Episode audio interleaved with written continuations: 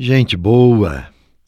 Iniciamos o mês de fevereiro e queremos iniciar também um novo itinerário das nossas reflexões, com temas sempre muito interessantes para o fortalecimento da nossa fé. E lembro que neste ano de 2023, a igreja celebra o ano vocacional, ou seja, um ano dedicado a refletir sobre todas as vocações. E é a reflexão que nós vamos fazer a partir de hoje. O ano vocacional teve início, instaurado pelo Papa Francisco, em novembro passado e vai até novembro do próximo ano. Todos nós somos vocacionados e sabemos disso porque somos chamados por Deus para colaborar no seu projeto, no seu projeto de amor, de vida.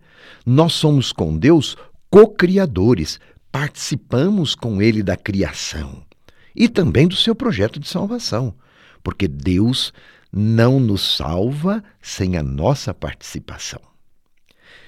Deus chama para diferentes estados de vida. Ou seja, a alguns ele chama para constituir família, e a outros para a vida consagrada, que é uma renúncia a um amor exclusivo, mas é para fazer família com todo o povo. Esses são os consagrados.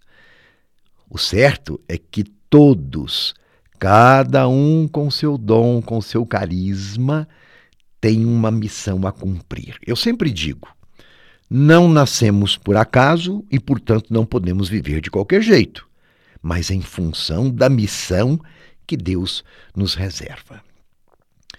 O ano vocacional tem como tema e lema vocação, graça e missão, corações ardentes, pés a caminho. É tirado ali do Evangelho de São Lucas, capítulo 24, versículo 32 e 33. Corações ardentes, pés a caminho. O tema baseia-se no encontro de Jesus com os discípulos de Emaús. E relembramos aqui a passagem bíblica que narra aquele evento, logo após a crucifixão de Jesus. O Evangelho descreve que os discípulos estavam indo para Emaús tristes, desolados, vindos de Jerusalém. Haviam perdido a esperança, porque viram a morte de Jesus e se perguntavam: e agora? Então, Jesus aproximou-se deles de uma forma misteriosa, como um caminheiro. Iniciou com eles um bate-papo. Jesus relembrou-lhes os fatos acontecidos em Jerusalém, falou das Escrituras, do que já vinha sendo anunciado pelos profetas. E então o coração dos discípulos começou a se aquecer.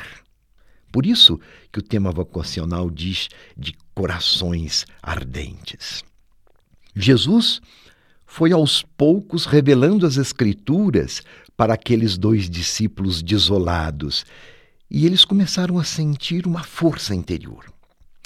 Até então, naquele momento, Jesus lhes era desconhecido, um forasteiro, um caminheiro, que eles encontraram pela estrada. A conversa estava tão boa entre eles que os dois discípulos convidaram aquele senhor desconhecido para cear com eles, porque já a noite ia adentro.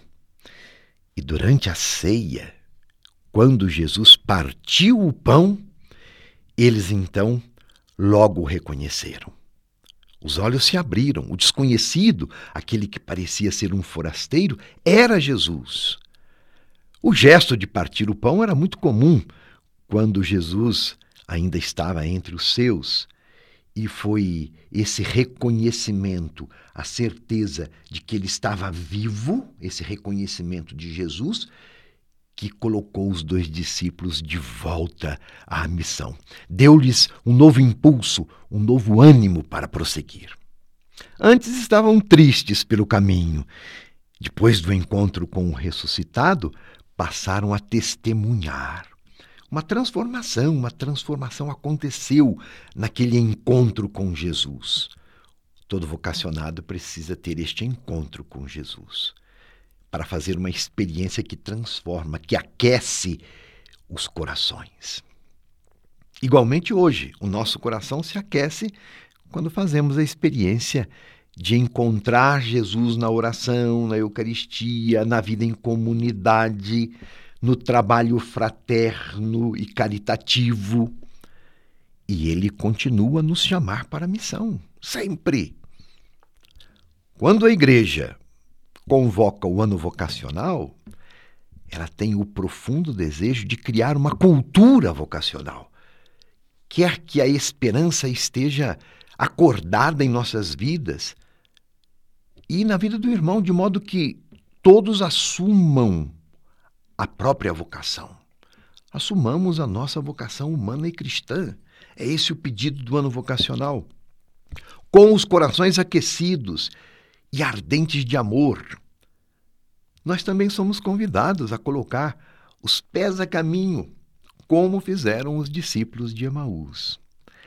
A graça de Deus aquece o coração para a missão, faz os pés se movimentarem para acudir gente entristecida, gente sedenta e faminta da verdade, da palavra libertadora do Evangelho.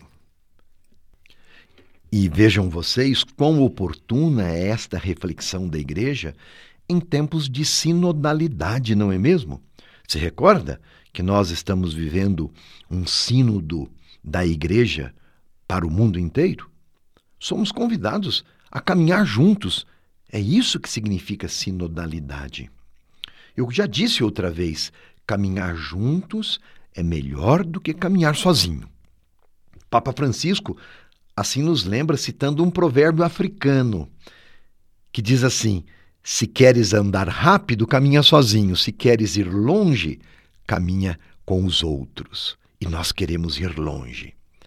Daí a importância de caminhar juntos, com o coração aberto e sentindo a presença do outro que caminha ao nosso lado. No caminho, há momentos de parada, de sentar-se à mesa, de partilhar a vida, de repartir o pão e de fazer comunhão, assim como fizeram os discípulos de Emaús. Os discípulos são enviados para levar adiante o projeto salvífico iniciado por Jesus, continuar a sua obra de amor, de amor salvador no mundo todos os batizados, pela graça batismal que receberam, são missionários. É o Senhor quem envia. Ide pelo mundo inteiro e anunciar o Evangelho a toda criatura. Jesus continua em nosso meio. Ele está presente na palavra na Eucaristia, na caridade operosa, no amor fraterno. Vamos ouvir então esse convite que ele nos faz porque faz a todos nós batizados, somos convidados a acolher Cristo ressuscitado e vivo entre nós e fortalecidos pela sua presença, perseverar na missão. Sob a proteção de Maria, mãe, mestra e discípula missionária, o meu abraço e a minha bênção, e continuaremos a refletir sobre este tema.